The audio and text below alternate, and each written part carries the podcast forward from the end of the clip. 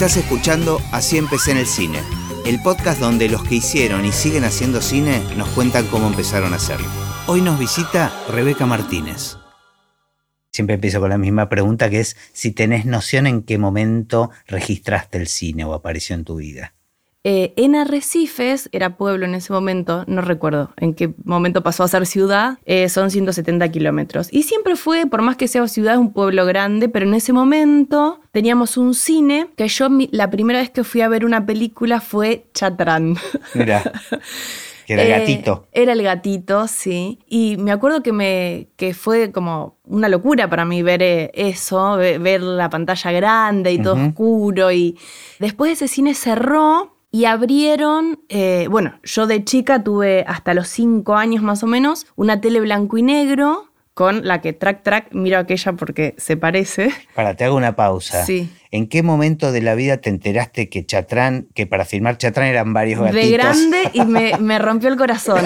Me rompió el corazón. Claro, ¿cómo que son usan varios? Sí. Eh, En todas las películas y, y series con animales, eh, yo también en algún momento de la Sí. vida me enteré de eso y es como... Y sí. Bueno, en Abayay yo he maquillado caballos. Ah, mira. Porque le hacíamos el. No me acuerdo si le hacía el blanco o le sacaba el blanco a los que tenían en, en la frente. Porque usaban los Usaban eh, di- diferentes para Diferentes para el mismo, sí. Ah, mira.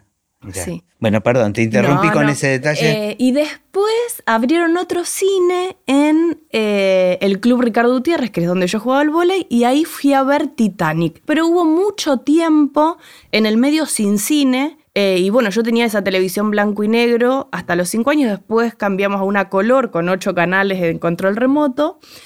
Eh, una familia clase trabajadora, mi Claro. papá de campo, camionero y con campo, mi mamá peluquera, pero nunca en su vida creyeron que el cine hu- hubiera sido una opción. Me imagino. Bueno, pero está, ahí tiraste el dato de tu mamá peluquera, digamos. Sí. Ahí hay un Sí, algo sí, que ya, bueno, ya yo vamos a desarrollar. Desde los 14 que trabajé en la peluquería Ah, con mira. ella. O sea, mi, ahí arranca algo. Pero en cuanto al cine, y yo había dos videoclubs, Video Look y Video Garo, que era donde iba a alquilar las películas. Y hubo un momento que había muchos detrás de escena. Viste que empezaron como a mostrarlos detrás de escena y fue.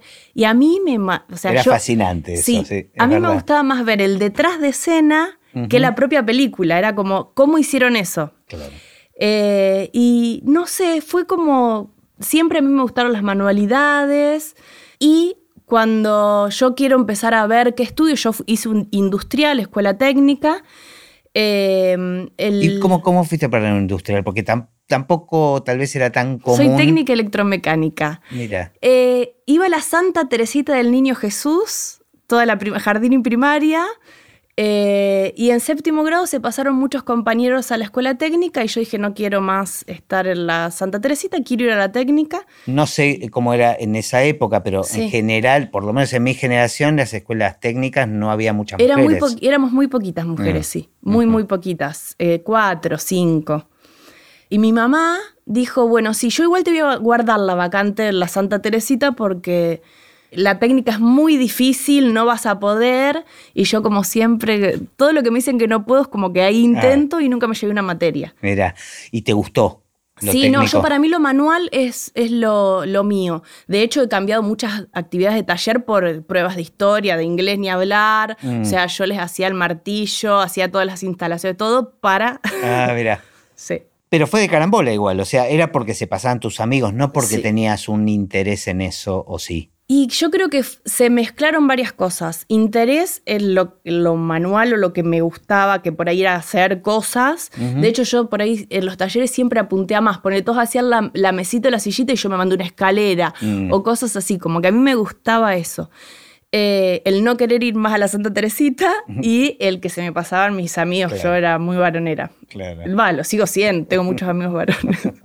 Bueno, y terminaste la secundaria y que y sabías que querías estudiar, tenías alguna noción, porque, Sí. no- o sea, con el mundo de la cultura este, Bueno. en particular, había alguna sí, conexión. yo eh, eh, hacía murales, o sea, me gustaba mucho, iba mucho al Centro Cultural de Arrecifes y ahí en el Centro Cultural, el director del Centro Cultural, en un momento me muestra, hablando ¿no? con él, teniendo una charla, me muestra una revista que en- acá en Buenos Aires había un curso de efectos especiales. Ahí yo empecé como a tirar para ese lado. Mm. Después vino otro amigo. eh, ¿Pero ¿Te anotaste en ese curso o no? Todavía no podía Ah, yo. claro. Estaba en Arrecifes, nunca me imaginé que iba a poder venir o qué iba a hacer. La guardé, de hecho la debo tener guardada esa revista. Eh, viene otro amigo que estudió dirección y me lleva un folletito del abasto que era media beca para estudiar en otro lado, en otro curso. Y ahí es como que empecé a abrir los ojos. Y mira, me olvidé algo que vi en Match Music, no me acuerdo si era Match Music o en TV, eh, dos pibes que fueron a pedir plata para terminar su película de zombies, Plaga Zombie. En ese momento creo, creo que era la segunda, con un zombie vivo. Y lo tenían en una correa. Que hacían películas de zombie en Argentina y yo ahí volví loca. Sí, sí, tendría 16 años, 15 y ahí fue como... ¿Y eras consumidora de ese cine de más de terror en los videoclubs Sí, y eso? sí. De hecho, cuando me vine a vivir a Buenos Aires, me hice socia de. mm, Ay, ¿cómo que se llamaba el videoclub que estaba en la Galería del Óptico? Ah, no sé. Mondo Macabro. Ah, Eh, sí, sí, sí, re, re. Y mm, bueno, y ahí como que sabía que eso en algún momento me, hubiera- me gustaría hacerlo, pero no sabía si tenía las posibilidades, la verdad. Eso fue como que me, me frenó mucho. y en Arrecifes, eh, por ejemplo, había teatro o, mm, o, digamos, no tenías mucho contacto con, con ese mundo cultural, eh, no, no había mucho más que un par de cines. No, es que cine no. Después cerró. Creo Ah. que pasaron Titanic y un par más y después cerró. De hecho, hoy no hay cine, no hay cine en Arrecifes. Ah, Para ir a ver cine hay que ir a Pergamino. Hay gente que hace teatro, que se junta y hace, pero a mí lo que me pasaba es que yo no soy para estar delante de la cámara. Claro. La verdad que a mí me. Claro, o sea, claro. Claro, es una actividad que necesitas aplicarla donde haya un desarrollo bastante profesional, digamos, donde haya producción realmente. Claro, y es, es el hacer cosas para eso, ¿no? Y viste, como que... Claro. Eh, y bueno, y después cuando terminé la secundaria, eh, mis papás se mudaron a Mar del Plata. A mi papá le salió, vendió el campo, le salió un negocio en Mar del Plata y mi mamá, yo soy hija única, no, a Mar del Plata, bueno, busquemos algo para que estudie, para yo estudiar allá. eh, y estudié publicidad. Y ahí laburé, la, iba laburando y juntando plata para venir a hacerme ese curso que tenía el folletito. Pero en publicidad, ¿qué hacías? ¿En, No, la, estaba en la parte creativa? Sí, o- no, nunca hice nada de publicidad. Mm. Nunca hice nada. Eh, era porque tenía que estudiar algo. Ah. Tenía que estudiar algo porque mi, mi papá hubiera querido que sea abogada, contadora, algo así, hombre de campo. Eh, cuando le dije que quería estudiar efectos, o sea, ¿De qué, de qué Nah, me no. estás hablando? no, y además que no iba, o sea, que acá no hay industria, que Claro. acá no iba, y de qué vas a vivir, ¿viste? Claro. Y eh, allá en Mar del Plata laburé y lo que hice en el último, en el tercer año de, mm, de publicidad, me venía todos los viernes en tren, estudiaba seis horas, estudiaba dos o tres y me volvía seis horas. Este curso de efectos. Este curso de efectos, sí. Y ahí ya me di cuenta de que era lo que yo quería hacer. No sabía si me iba a ser millonaria, si iba a poder comer, si no, pero era algo que a mí me gustaba y que, eh, nada, le iba a poner eh, el, el alma ahí, ¿no? Y en eso, mi vieja, después de tantos años de querer irse a vivir a Mar del Plata, se agarra un cáncer y fallece. Y yo dije, esta es la mía, o sea, si me quedo allá, y, o sea, no sabía qué hacer porque publicidad no sabía qué hacer, o sea, por dónde arrancar, me vine a vivir a Buenos Aires y ahí me anoté, acá me, me vine a vivir con unos amigos, ¿no? Éramos un montón en un departamento. Eh, empecé a repartir currículum en los shoppings para, para poder eh, laburar y poder pagarme más estudios. Pero el currículum, ¿en qué consistía? No, pelu- eh, peluquera Ah. desde los 14. Ah, eh, Pero no es que tenías pero- ninguna experiencia. No, de en- laburo no. Claro. Hice unos, algunas veces unas promociones en Mar del Plata, Claro. cosas así, tipo barra. Eh, pero bueno, necesita, necesitaba mantenerme. Y eh, con un chico que estudió conmigo este curso de cuando iba a venir a Mar del Plata, que me puse de novio, él era fotógrafo. Y ahí me dijo eh, que le había llegado un laburo para maquillar social. Yo había hecho algunos, y en, bueno, en Arrecifes maquillaba alguna que otra novia. eh, para maquillar chicas en ese momento, te estoy hablando 2004, 2003, eh, recién empezaban a promocionarse las chicas, las trabajadoras sexuales Ajá. en internet. Entonces él le sacaba fotos y yo las maquillaba. Y así Mirá. como empecé a trabajar acá en Buenos Aires. Mirá, genial. Sí. Y después, bueno, Y- seguí con eso. ¿Y las mejorabas? Hermosa, realmente? sí. Sí, ahí como que me fogueé con el social y Claro. mientras estudiaba efectos. Mira, Y mi primer trabajo en cine fue en cine condicionado. Con estas mismas chicas que una vez enganchaste por enganché ahí. como dos años, sí. Mira, Sí, porque una de las chicas fue un casting y necesitaban maquilladora y dijo, yo conozco una piba, que qué sé yo, yo tendría 20 años. Eh, y me llamaron, fui, porque es muy chiquita la industria acá, Sí, ¿no? De- sí. Del, del porno, digamos. sí. Y, y estuve como un año y medio, dos años Mirá. laburando, maquillando chicas, dejándolas bonitas. Claro, pero me imagino que es una bueno. experiencia también de estar en un, en, en un set de set. rodaje y ver, digamos, por más que todo es más chiquito seguramente. Sí, sí, no, cámara en mano, departamento. Claro. Pero sí, o sea, ahí participabas de, de- de los rodajes.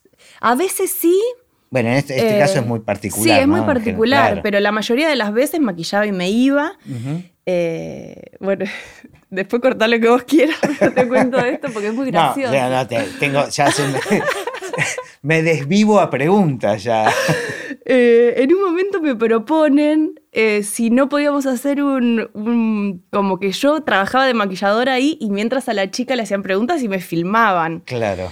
Y bueno, la cuestión es que les, eh, fue un ciclo largo que se llamó Nasty Makeup, de lo cual gané un premio en el FISEBA. Mirá. Están en el FISEBA con yo, con una musculosa de la productora, maquillando a todas las, pro- a las actrices. Y bueno, a eso me pagaban un poquito más por salir yo. Claro. Y supuestamente era para afuera. Yo nunca me enteré si era para afuera, para acá. No te, no te lo quedaste Eh, eso, ese material. No, yo nunca lo vi ese Claro. material. Yo lo único que hacía era maquillar a todas las chicas con maquillajes al agua. Era todo que se podía correr. Entonces yo después me iba, las dejaba divinas, pestañas, todo, y después se iban demaquillando. Y no en- necesitaban un. No, no, porque Claro. ese era el chiste. Claro, Ese claro. era el chiste. Qué loco. Pero esos vínculos te sirvieron después para entrar al mundo del cine. No, ¿sabes qué no? Ah. Después yo me fui de ahí porque empecé cuando, mm, bueno, conocí en, el, en los diferentes lugares donde estudié eh, diferentes compañeros que querían lo mismo que yo y armamos un grupo que se llamó Rabbit FX con los que empezamos a hacer películas de terror con Daniel de la Vega, eh, que hoy en día es recontra, reconocido en cine de terror, eh, Demian Rugna, Ujú. Fabián Forte, eh, Hernán Fielding las producía. Eh, y ahí largué todo este, el mundo de la pornografía. Pero es como que apareció una pequeña industria del. Sí, y en ese momento era muy, muy, muy. eh, de hecho, no ganaba un mango. ¿Y había competen- para- competencia? O sea, eh, en la escuela que, que estudiabas esto, ¿había mucha gente? Sí, pero que después quedó ahí porque es muy difícil bancarse eh, hasta empezar a laburar y poder sobrevivir. Eh, por lo menos a mí me pasó. Eh, después entré a otra productora de efectos especiales, que ahí empecé a trabajar y a poder sobrevivir, pero a mí me eh, el enganche de entrar, Claro, claro. eh, tenés que, que bancarla. Ahora, ¿cuál era el deseo? O sea, la primera película, ¿cuál fue? La- donde hiciste lo que querías hacer. Que Mira, mi primera película se llamó eh, Director's Cut, Ajá. Director Cut, de Hernán Fielding, la dirigía, que después fue productor de muchas películas. Fabián Forte fue asistente de dirección. Mira. A mí me, a nosotros nos recomendó Nicanor Loretti, Ajá. que volviendo para atrás, Nicanor Loretti, hoy director de un montón de películas. Kryptonita, bueno, ahora eh, Punto Rojo, eh, era el zombie de los chicos de Plaga Zombie, que yo había visto En el programa de en el televisión. programa de televisión. Qué gracioso. Sí, me enteré de grande eso, una locura. Pero ¿cuál era concretamente, qué era lo que tenías que hacer? ¿Cuál fue el pedido, digamos? No, y ahí fui porque éramos un equipo Ajá. y como mujer te mandaban a hacer social. eh, o sea, yo era como más la encargada del maquillaje, eh, que además venía todo del otro mundo. Claro. Eh, Que era un todo- maquillaje más social, o más sea. eh, sí, ponele social. En realidad car- caracterizás a los personajes. Pero en ese momento la verdad es que nadie me ha explicado eso. Mm. Porque vos estudiás efectos especiales pero, o maquillaje, pero nadie te explica que hay una continuidad, que tenés que. O sea, que no se filma continuo, que se filma por locación. Hay Claro, un te- montón de cosas que. Claro, la escuela te enseña tal vez más cómo hacer lo tuyo específico, pero no cómo vincularte con el resto del equipo, digamos, de- de, la historia que están contando y cómo, y cómo se arma eso. Entonces llegás y tenés el guion y es como, bueno, y ahora, y ahí empezamos, a- empecé a meter sangre, a hacer efectos, a- como que en esa peli hubo muchas muertes, estuvo, Ajá. bueno, tipo clavada de tijera en la cabeza. ese era, ese eh, era lo que vos querías. y ese era lo que a mí me esperando divertía. ese momento. Sí, sí, sí, sí, eso era lo que me, me divertía. Es como que el zombie es, es, es, es- es la meca del que, Sí. del que fantasea con dedicarse a eso, digamos, ¿no? Como. Sí. Sí, o sí, bueno, ahora ya se me pasó de, de querer Claro. meter sangre a todo. Ahora quiero, no sé, hacer cosas más eh, que se vea lo que hago. Eh, pero en ese momento sí era. Bueno, y la segunda película que fue de Daniel de la Vega, hicimos un monstruo de cuerpo completo. eh, ahí ya arrancamos. Y con Demian Rugna ni hablar. eh, la última entrada. Daniel de la Vega fue mm, La muerte conoce tu nombre. Todas habladas en inglés estas. Y la última entrada, que fue la de Demian Rugna, también, uno atrás del otro. Un efecto atrás del otro, y ahí como que arranqué en este mundo de los efectos a morir. Claro, claro. Y, y ahí también lo que pasa es que te van conociendo y como que Ahí te, van recomendando, claro. claro. Es como entrar y ver. Pero vos eras socia en esta empresa. Éramos, sí, éramos cinco. Dos mujeres y tres varones. No, cuatro. Cuatro varones. Éramos seis. ¿Y Sí. después seguiste o entraste en, en- en una en No. otra compañía? Eh, bueno, yo a la vez, en, en un momento empecé a trabajar en FX Stand Team, una productora muy grande que hubo acá de efectos especiales que trabajaba con Polka, con Ideas del Sur.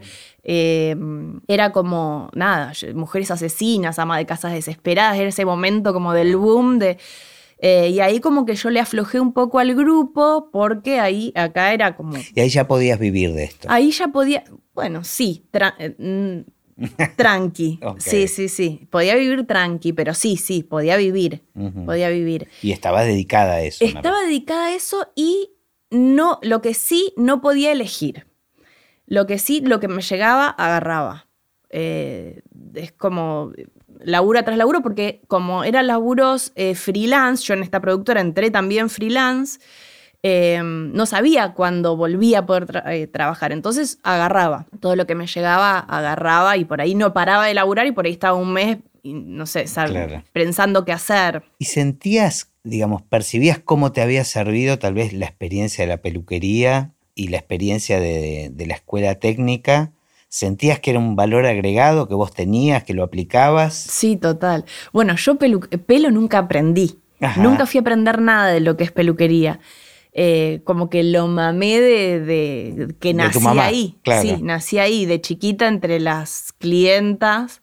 ¿Y sentís Eh, que, que ese conocimiento que tenías era sí. un diferencial Sí, para vos? sí, para mí el, bueno, eh, todo lo que es pelo, lo que es el trato incluso con la clienta, que hoy yo lo hago con actores, ¿no? Claro. Pero todo eso me resulta familiar, me resulta eh, algo cotidiano, ¿no? Que sabes manejar aparte, Claro, sabes con qué te claro. encontrás ahí. Claro. A mí me encanta cuando pasa eso, que mirás eso, el mapa para atrás y cobra sentido cosas que tal vez en ese momento eran muy random, Sí. ¿no? O sea, totalmente aleatorias y de repente todo se empieza a juntar para encontrar tu lugar en el mundo, Y sí. Bueno, ¿y cómo siguió la cosa? ¿Armaste después este? Bueno, de Ravid eh, lo que me pasó es que siempre laburábamos como ad honorem. Era más, eh, el eh, en ese momento le decíamos por la alegría. Era bueno, por la alegría. Y hacíamos. Y bueno, llegó un momento que la verdad es que necesitaba laburar y ne- necesitaba morfar, porque por la alegría no comía. Era muy divertido, pero yo necesitaba morfar. Eh, y ahí empecé, bueno, a, que me llamaban de otras producciones eh, y empecé a, a vivir más de esto y, o sea, me fui abriendo justamente por eso, porque yo, yo necesitaba tener un lugar, necesitaba tener un taller, ya no quería trabajar en mi casa, entre medio, o sea, yo en ese momento vivía en un monoambiente el momento de Rabbit, ¿no? Monoambiente con el futón en, eh, en el monoambiente, ¿no? En el- Claro. con el espejo, con las cabezas, y era como todo el tiempo estar entre yeso y, acostarme ahí a la noche. Entonces dije, no, yo esto no quiero más. Eh, necesito crecer y para crecer necesito un espacio, necesito y, y bueno, no me siguieron y, y en, en eso, ¿no? De Claro. alquilar algo, de poder. Eh, y son mis amigos, hoy los amo, los adoro. eh, Pero bueno, cada uno va Cada uno creciendo a, su- a sí. su ritmo. ¿Y sentiste que hubo algún trabajo, algo que, que fue como un punto de inflexión? sí. Y lo vi hoy a la entrada en un cartel. Ah, mira qué genial. Eh, sí, Abayay. Ajá. Que no- Yo- nos acabamos de enterar que trabajamos juntos ahí. Sí. Es- eh, Eso es una de las cosas que tiene el cine, ¿viste? ¿viste? Que no, hay veces que ni nos conocemos. Por ahí nos, nos cruzamos el, el, y, y yo en el rodaje estreno. jamás estuve. Ah, en el estreno seguramente, claro. Y claro. sí. Eh, yo venía del cine muy independiente, este cine de, de Rabbit, de, de, todas, de películas que me dieron un montón de aprendizaje y que las quiero mucho y que de hecho seguí trabajando con, con el- los directores, los productores, porque también fueron creciendo, ¿no? Pero Abayay fue el- como el, el clic del cambio. Eh, fue la primera eh, película que tuve incluso eh, prueba de cámara con maquillaje. Mm. Fue mi primer película en Red Cam. Spinner, Fernando Spinner, bueno, ne- o sea, sin palabras para mí. Un amigo de la casa. eh, sí, sí, sí, es un placer trabajar con él. Me agarró y me dijo, mira, Rebeca, vamos a hacer prueba, vamos a maquillarlo. Yo lo tenía que hacer joven y viejo, o sea, con, con Claro. diferente... Al personaje ah, de. Sí. Y a todos, ¿no? Como que Claro, eh, verdad, pasaban, pas- sí, pasaba pasaba, el un tiempo. tiempo. Nazareno, ponele, era, un- un- era chiquito y después pasaba a ser Nazareno, pero bueno, el resto tenía una caracterización. Eh, vamos a hacer la prueba. Fuimos a un campo, lo maquillé todo como yo maquillaba, ¿no? Y lo filman en un caballo. Yo dije, bueno, mira dónde está. O sea, lo fuimos a ver a Cinecolor. Casi me muero. Se veía todo. Tenía ganas de llorar. Ah, mira. Spinner me miraba y me Esta decía un la- la poquito prueba de menos. cámara. La prueba de cámara. Ajá. Y agradezco haber hecho esa prueba de cámara. mira. Agradezco haber hecho esa prueba de cámara. Lo pasaban encima en cámara lenta, con planos detalles de la. O sea, era. Ah, era la cabalgata lejos, en cámara lenta, sí me acuerdo, perfecto. Y acá. Claro. Se que veía- se usó después en el tráiler. Claro, bueno. Esa la volvimos a hacer después, porque la primera parecía enchastrado que se había revolcado en el barro. Pero las pruebas de cámara las hicieron allá en. en- No, en- ah, acá en ah. un campo por Ah, acá cerca. Ok, ok. Eh, y yo me quería morir, la verdad. Mm, Y bueno, nada. Y ahí, viste, son cosas que uno va aprendiendo en el camino.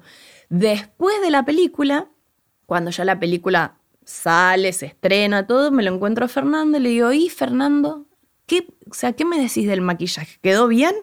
Y me dice, mira, Rebeca, debe haber quedado bien porque no me di cuenta. Entonces ahí aprendí algo que eh, es, viste, cuando las cosas están bien no se nota, sí cuando están mal. exactamente.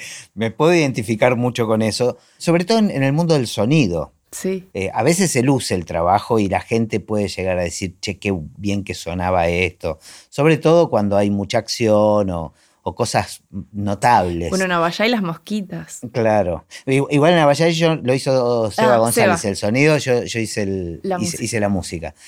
Pero bueno, un poco lo que contaba en este podcast uno de los primeros invitados que tuve, que fue Carlos Abate, que es como muchas veces sacarle las manchas a un mantel. O sea, si lo hiciste bien el trabajo, nadie se entera. No. Incluso lo podés hacer muy bien, porque podés, capaz que le sacaste todo, es un mantel que vino muy manchado y engrasado y limpiaste casi todo, pero hubo una que era imposible de sacar y la pudiste disimular bastante y después la gente va a ver esa mancha. Claro. sí, ¿Entendés? total. o sea, y, y en vez de decir qué bien que hizo el trabajo, es, che, pero estaba manchado. Quedó una ¿no? manchita. Y sí. Este, pero bueno, tiene este punto en común con lo tuyo, que si está este, bien hecho no debería notarse demasiado. Bueno, en, en el caso de Abayay había un degollamiento que justo Ah, el otro día vino Lautaro acá a grabar otra cosa y yo le dije, yo vi cómo te degollaban. a vos". Sí. Eh. Bueno, eso fue una locura. ¿Sabés que ahí fue eh, la coach del nene eh, con el hijo, que tenía ocho años? Y estaba el nene, que iban a ver los dos, el nene, el actor, que iban a ver los dos la, la, La escena, degollada, ¿viste? claro. Entonces yo les cuento, esto es así, así, así, les muestro, miren, acá sale la... Yo en ese momento no era madre, entonces por ahí era más, o sea, no, no me importaba tanto y era como divertida esas cosas. Hoy siendo madre no sé si expondría a los niños de... Bueno, pero justamente le estabas mostrando el truco. Sí, le estaba mostrando el truco. Y después de como 10 años me llama y me dice, Rebe, ¿sabes que mi hijo siempre se acuerda de vos y quiere hacer efectos? ¿Podríamos hacer un curso? Sí, que venga. Y se acordaba de mí porque le había hecho todo ese comentario y estaba estudiando efectos. Estoy, repasando este, mentalmente la película y claro, había escenas muy interesantes, me parece, para, sobre todo de violencia, ¿no? Porque era una película bastante violenta. Incluso la pelea de Nazareno, este, al final, con la. el caño. El caño en la boca. Sí. Este Ahí hicimos un agarre, estuvo bueno eso, porque viste que siempre haciendo efectos es como que tenés que resolver problemas de cómo hacer, cómo iba a sostener eso. Y le hicimos un copiado de dientes y le hicimos un. como si fuera un, mástil, viste, donde metés la bandera, pero adentro de la boca a sus dientes. Ah, Entonces él mordía y sostenía todo un aparato que estaba la caña clavada. Ah, mira.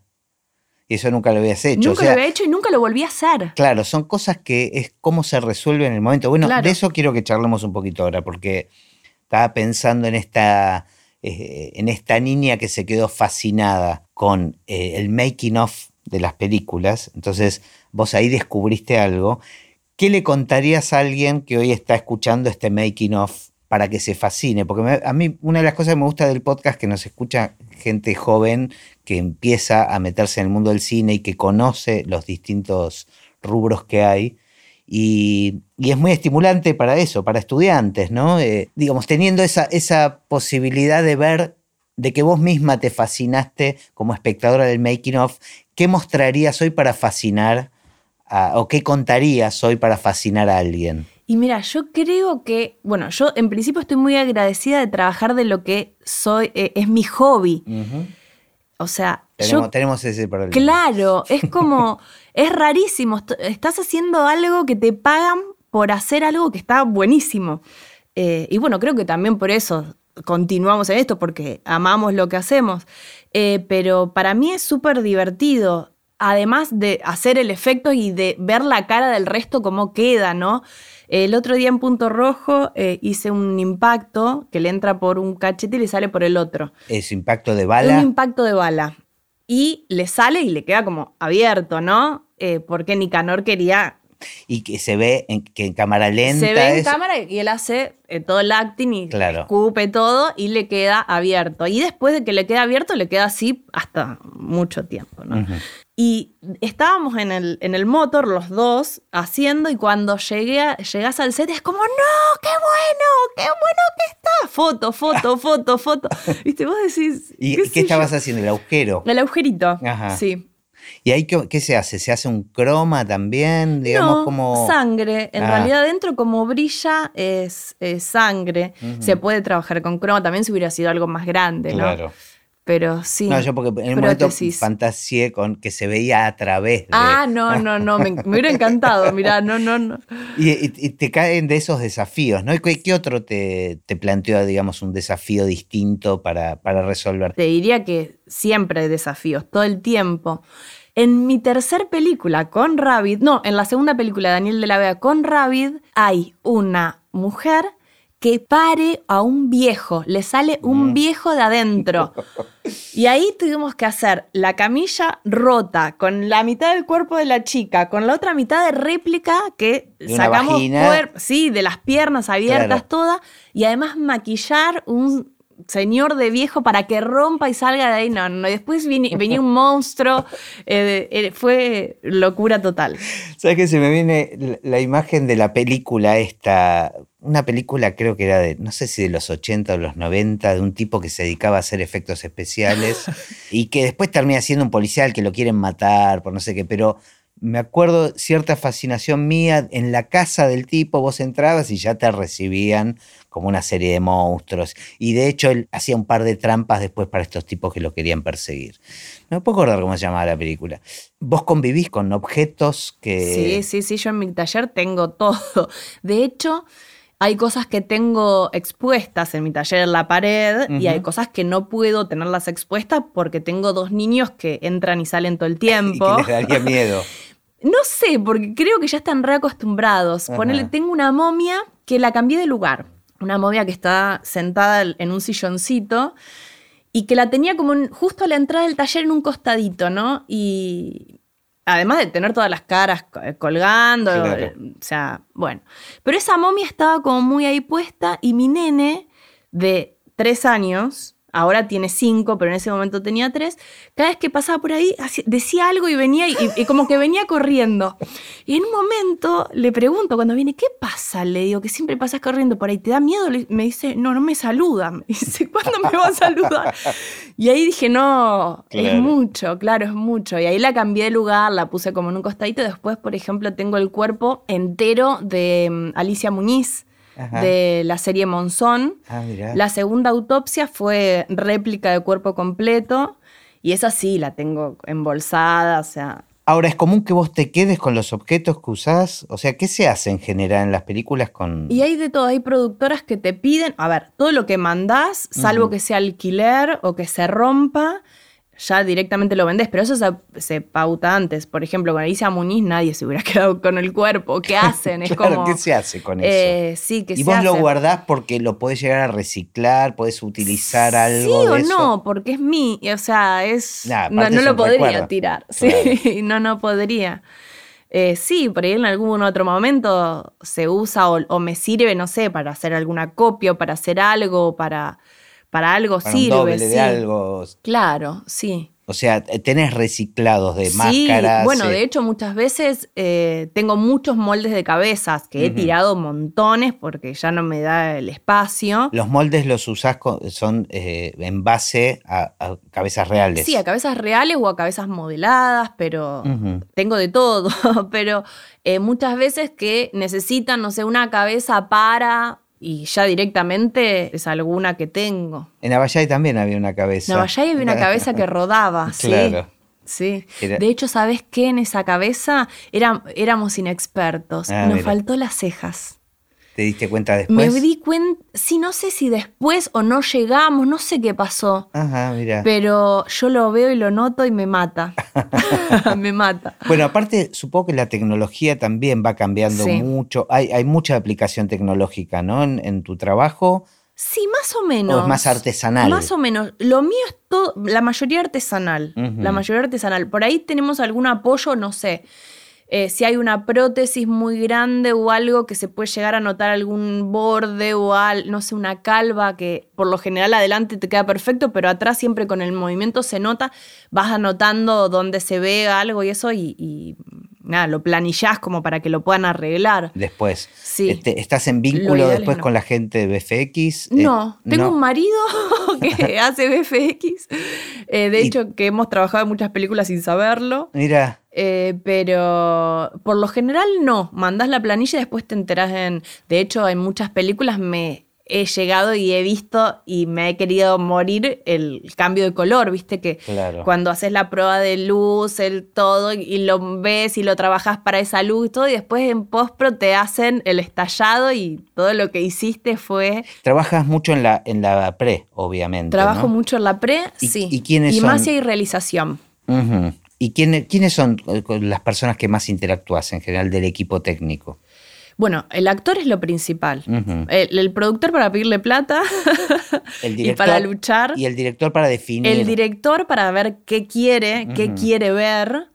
Eh, pero uno está en constante... Eh, es con el que más pasas tiempo es el actor, sí. claro. Eh, con el actor estás constantemente. De hecho, lo acompañás, lo maquillás o le pones las prótesis, haces todo, después lo acompañás a set. Lo tenés que estar... Estás constantemente mirándolo. ¿Y ahí con arte, por ejemplo? Bueno, arte lo que puede decirte la directora de arte es la estética eh, o que ver que quede armónico, la directora de arte da el ok y también si le gusta. Frente, o sea, interactúas cuando estás preparando bocetos, claro. trabajás con bocetos, sí, sí, bocetos, referencias, mucho Photoshop. Yo lo que hago es agarrar la cara o el, actor y trabajarlo para ver cómo le quedaría, cómo le quedarían los dientes. Yo hago dentaduras también, por ejemplo, para después hacerla y que ya sepan. El director necesita saber cómo va a quedar. Claro. Y con otra manera no se puede, porque lo que es prueba ya tenés que hacer todo. O sea, para hacer una prueba de envejecimiento con prótesis, y tengo que hacer la prótesis, te va a salir Claro. lo mismo que para el rodaje. Claro. Entonces, muchas veces lo que haces es un croquis en, en Photoshop. ¿Y con fotografía, con el equipo de fotografía, interactúas o no tanto? Mira, a mí me gusta interactuar porque me gusta saber qué luz va a poner como para... ah, Para mí, bueno, un- algo muy importante que, que tenemos en las pelis de efectos o- o de sangre es la sangre. Mm, claro. Y no queda lo mismo con diferente iluminación, las diferentes... eh, o sea, el mismo color de sangre con una luz fría y una luz cálida cambia totalmente el color. Entonces a mí me gusta mucho. De hecho, yo ahora di un curso de maquilla- para maquilladoras de cine y televisión con diferentes, eh, con un productor, con un Ah. actor, uh, Lautaro Delgado, Ah, con eh, director de fotografía, asistente de dirección, bueno, con todos como para que sepan y con un director de fotografía, con Nano Suárez. eh, y hablamos todo esto, ¿no? De la importancia de la luz. Claro. En, en- Es que es increíble cómo están interrelacionados Sí. digamos, todas las partes ¿no? que, que trabajan en una película. Estaba pensando, este condicionamiento de la luz que mencionás, ¿te obliga a utilizar diferentes elementos? Por ejemplo, para sangre puedes usar distintos tipos de sangre. No, Ajá. yo sangres tengo un montón. De hecho, yo eh, Sos don- donante. soy donante, sí, no, y yo eh, es todo un, un tema Es un la rubro. sangre, sí, y es un tema aparte que merecería Ah, mirá, todo pero contame, contame charla. que me, me- Y me mira, interesa. el tema es así, nosotros la sangre es líquida, todos lo sabemos, es un líquido que corre y que cae. ¿Qué pasa con las filmaciones? Tenés un actor hablando, llorando porque le golpearon la cabeza y llora y llora y lo filman de un lado, lo filman del otro, después hacen retoma. Si esa sangre fuera móvil, yo la gota que le pongo al principio la tendría en, el en la frente, Claro. la tendría en el ombligo, Claro, en la retoma. Es un problema Entonces, de continuidad importante. Entonces, si querés usar, si quieren filmar la gota cuando chorrea, es un tipo de sangre. Mm. Si quieren filmar una eh, gota como que estuviera líquida, pero que eh, tiene que estar estática, es otro tipo de sangre. Para dentro de las heridas, la sangre que siempre queda líquida y como es otro tipo de, o sea, Ah, la sangre de la boca, la sangre que nunca se seca, que siempre está el charquito y siempre queda mojado, que no se coagula. O sea, la fantasía que todo se resuelve eh, con ketchup no es, es real. mentira. No, por lo menos para mí no. No. Yo tengo así como ¿Y, mi, qué, mi qué- kit. ¿Y qué se usa en general? ¿Qué, qué elemento es? Eh, no, yo uso varios, justamente por eso, Claro. pero el que siempre tengo es el de glucosa, que es como el caballito de batalla. Que es con colorante. Es con colorantes vegetales, sí. Claro. Sí, es como el caballito de batalla. Después tenés de gel, de glicerina, de. O sea, hay un montón. Eh, después tenés la importada también, la de silicona, que Claro. es como cuando es en dólares va, va con sangre de silicona. Me quedé pensando en, en esto que decías de, de que el- con quien más interactúas es con los actores, ¿no? Porque a veces eh, las máscaras demandan mucho tiempo, ¿no? Y debes, debe haber hasta un trabajo psicológico que tenés que hacer, ¿no? Porque a veces debe ser muy difícil para el actor. Bueno, todo empieza antes cuando se pone prótesis, en realidad. Incluso cuando eh, prótesis dentales también, porque uno tiene que sacarle el copiado al actor para poder trabajar sobre su rostro, pero no tenerlo todo el tiempo ahí. Entonces, lo que tenemos que hacer es sacarle la impresión, que es como trabajan los dentistas en los dientes, pero hacérselo en toda la cara o en toda la cabeza, incluso en Alicia Muniz, en todo, Todo el el cuerpo. cuerpo. Entonces, nada, es estar quieto una hora con toda una, eh, eh, una pasta en la cara. Ahora, la, la última la hice en 3D, Ajá. que no lo puedo creer cómo cambió la tecnología. Mira. Pero bueno, ahí arranca la relación con el actor y que primero tenés que tener un encuentro donde le sacás el copiado, la impresión, que se trabaja sobre eso, porque si no trabajaríamos sobre la cara del actor como Frankenstein Claro. eh, y es mucho tiempo. Entonces, para ahorrar todo ese tiempo en rodaje, se hacen lo que se llaman prótesis. Entonces, el actor va o va al taller o, o voy yo Sí. y se le saca la impresión. Que eso es ar- armar un molde de la cara. Claro, es el molde de la cara o cabeza completa, incluso cuerpo, como el de Alicia Muñiz en Monzón. Y sobre eso, sobre la réplica del actor, ahí se modela Que eso es lo más, lo, más, lo más pesado para el actor, el momento que le haces la réplica, digamos, que tenés que hacer la base de su cara. Sí. Y me decías que hay una tecnología 3D ahora que te permite evitarle ese, ese Permite evitar eso. Es la primera vez que lo hago, que lo hice ahora en pandemia para, no, para evitarme todo esto, que es el, escaneo 3D y te lo dan impreso en 3D la cara del actor. Eh, lo que tiene es que no pierde un poco el detalle que lo tendríamos con el copiado. Pero bueno, lo que te ahorras es esa hora de estar eh, abajo del molde, ¿no? Otra de las cosas que la pandemia empezó a acelerar, ¿no? Empezó a acelerar totalmente. Sí, bueno, y después sobre eso se modela, se realiza las prótesis, todo eso es trabajo de taller, no, es en eh, rodaje. Pero vuelvo al tema del actor y del vínculo. No todos se lo deben bancar de la misma manera. No, de hecho he tenido actores o actrices, he tenido que han ido varias veces que el primer día no se lo bancaron, después fueron, tomaron unos mates, tomamos un café, charlamos y dijo, no, mejor hoy no. Claro. Eh, y después llegó un momento que dije, bueno, vamos a hacerlo porque si no, no llego a la película, bueno, y, y, no le hice la cabeza completa que tendría que haberlo hecho, le hice solo la cara, el resto la completé yo. Pero sí, em, a ver, hay gente que no puede subirse un ascensor porque le da fobia, imagínate ah, con... Claro, claro. Em, pero bueno, uno, yo lo que tengo es que eh, trato de que el ambiente sea muy tranquilo, que no haya ruidos, que no haya nadie que, hable, que yo ir contando lo que voy haciendo. Antes le cuento cómo es el, proceso y en el momento del proceso le voy contando, bueno, acá te estoy poniendo el alginato, acá te estoy poniendo las vendas con yeso, eh, te voy a te voy a, o sea, que sepa todo lo que va pasando. Me ha pasado que se me han dormido abajo y yo me he querido morir y me hacían, no, todo bien, dale. Y yo viste, es como que no sabes qué pasa, o también como apurate, o algunos que le dejo la boca abierta para que puedan hablar y me van hablando.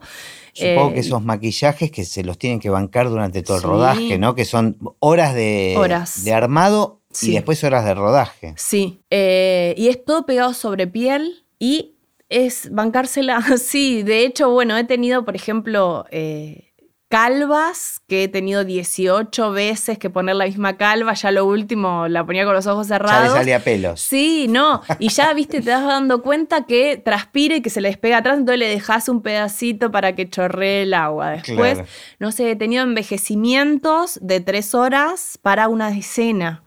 Pero bueno, nada, e, el cine es así, es también esperar y es eh, por ahí grabar algo chiquito con todo un proceso muy grande. Pero bueno, yo lo que voy haciendo es ir contándole todo, incluso cuando lo voy poniendo sobre, en rodaje y eso, uno tiene que ser muy paciente, porque le estás, estás nada, sienta, tocándole la piel, eh, manoseándolo, porque no te queda otra. yo cada vez que lo, a alguien le tengo que llenar de sangre, le pido perdón. Ay, perdón, por favor, me vas a odiar. No, dale, tirano, no, pero perdón, porque sí, es un enchastre y es algo ¿Qué es lo que más te gusta hacer de todo lo que fuiste haciendo? Y ahora, en este momento, te diría que lo que sería eh, hiperrealismo, llegar a, lograr que la gente no sepa si es un efecto o es, eh, o es real pero relacionado siempre con algo violento. Con, no, no, no, ya, ya no estoy violenta. no, la verdad que... ah, por ejemplo, envejecimiento. Claro, ahora estoy trabajando con un envejecimiento, que estoy haciendo todas prótesis de silicona. Eh, y la verdad que cuando la vean yo quiero que, que flasheen, no sé. Además es, es algo que los espectadores, y acá me pongo del, lado del espectador, solemos eh, observar. Buscarle el borde. Claro, se lo, está, se lo mira con lupa, porque como uno conoce a los actores, está evaluando constantemente si da realmente ese envejecimiento, ¿no? Como... Sí, yo he tenido, por ejemplo, a lo que me gusta, ¿no? Que me pase, eh, que no se han dado cuenta quién era el actor y cuando, ¿quién es ese actor? Que les noto la voz. En Resurrección me pasó con Bando Villamil. Bando Villamil, le digo, ¿cuál? ¿Qué, pero cómo está? ¿Qué viejo está? Hasta los dientes le había sacado. Tenía como dos dientes. Le digo, no, está caracterizado. No. ¿Viste? Y eso es como lo, lo que está bueno de esto, hacer eh, cosas que, queden bien, que, que, parezca real. Es, es como ese juego.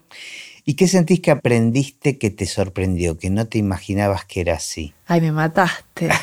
Eh, y yo creo que el idealizar, ¿no? El idealizar al mundo del cine, a los trabajadores, no solo a los trabajadores, sino a los actores, ¿no?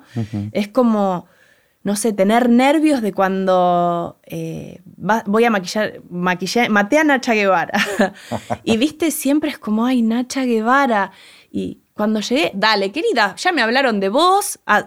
Y fue como, wow, viste, y me puse, a, te pones a charlar y, en ese momento se te va y es la vecina, viste, es como eso, creo, lo, lo, lo, que más... Sí, como que se le va el glamour, ¿no? sí al mundo del cine en general, cuando uno está dentro. Después me voy y digo, wow. Y miro la foto y digo, yo maté a Nacha Guevara, no lo puedo creer. o cuando, eh, no sé, viste, llegaste a maquillar a Darín. Eh, subís la foto y es como, todo Arrecifes felicitando, o salí en, el diario de Arrecifes, la maquilladora recifeña que maquilló a Darín. Claro. Como que el reconocimiento pasa por esos lugares. Claro, pasa por ese lugar, sí. Bueno, en general cierro con, la misma pregunta también, este, común a todos los invitados, que, ¿qué pensás del futuro del cine? Y de paso, en relación a lo tuyo también, ¿no? Bueno, eh, para mí, Argentina en particular, creo que va a tener un un buen futuro en el cine. Yo creo que somos una industria chica todavía, que estamos aprendiendo, que estamos creciendo, que nos estamos educando y que mm, vamos a seguir creciendo. Yo lo que siempre cuento y lo que me pasa a mí, cuando ves las películas de afuera, los supertanques, eh, que compiten con nuestro cine, en el cine, y compiten también en espectadores y ves la porquería que tenemos nosotros de cantidad de espectadores. Cuando ves el final, si te quedas a ver los títulos, ah, no paran de pasar nombres, no paran de pasar nombres y nombres y, y está Ficoso y este y este y este y este y, vos lo ves y, por ahí ni lo lees porque son tan chiquitos que pasan, pasan, pasan, pasan. Y en el cine nacional por ahí pasa una peinadora peluquera. Eh, una maquillaje y peinado tal, ¿viste? Y y claro, o sea, todavía no somos una industria tan desarrollada como para poder competirle a esos tanques. Pero yo creo que, estamos en Sin embargo, hay algunos productos que se terminan acá que están a la altura. Que están a la altura y que estamos compitiendo afuera. Y que afuera no pueden creer cuando, sí. bueno, cuando se enteran con qué presupuesto hicieron esas cosas. Yo eh, los premios que gané los gané todos afuera. Ah, mira. Eh, pero mm, yo creo que el futuro nuestro está creciendo. Por eso ahora podemos decir esto también. Está creciendo y estamos aprendiendo, pero siempre creciendo. Y, con respecto a los efectos especiales, yo creo que es un... A mí muchas veces me decían, eh, no le tenés miedo a los VFX. Eh, y para mí se nota más un VFX que un efecto eh, táctil, un efecto efecto de, maquillaje. Claro. Eh, yo. Más artesanal. Más artesanal, claro. Para mí se nota más. Me quedé sorprendido con que no interactúas mucho con la gente de mm. BFX, como que no se anticipa en la preproducción eso. No, no. Eh, a ver, he tenido charlas, pero nunca, eh, nunca de. En el página a página hablamos todo y contamos todo, pero. Pero se me ocurre que en el futuro eso va. Sí. Va, va a tender a, a juntarse, ¿no? A, pero por eso te digo que estamos aprendiendo, por ejemplo, Nano Suárez, Mariano Suárez, director de fotografía, eh, en la charla esta de, del curso, me dijo, vos fuiste la primer maquilladora que me preguntó eh, qué luz vas a poner. Estamos hablando hace 12 años, 10 años, ponele. Pero claro, y empezamos a hacer un cambio, empezamos todos a cambiar porque vamos viendo que la cámara cambia, que, la imagen es otra y tenemos que cambiar. Bueno, es genial, muy, muy entretenida la charla. Muchísimas gracias. No, gracias por invitarme, me encantó.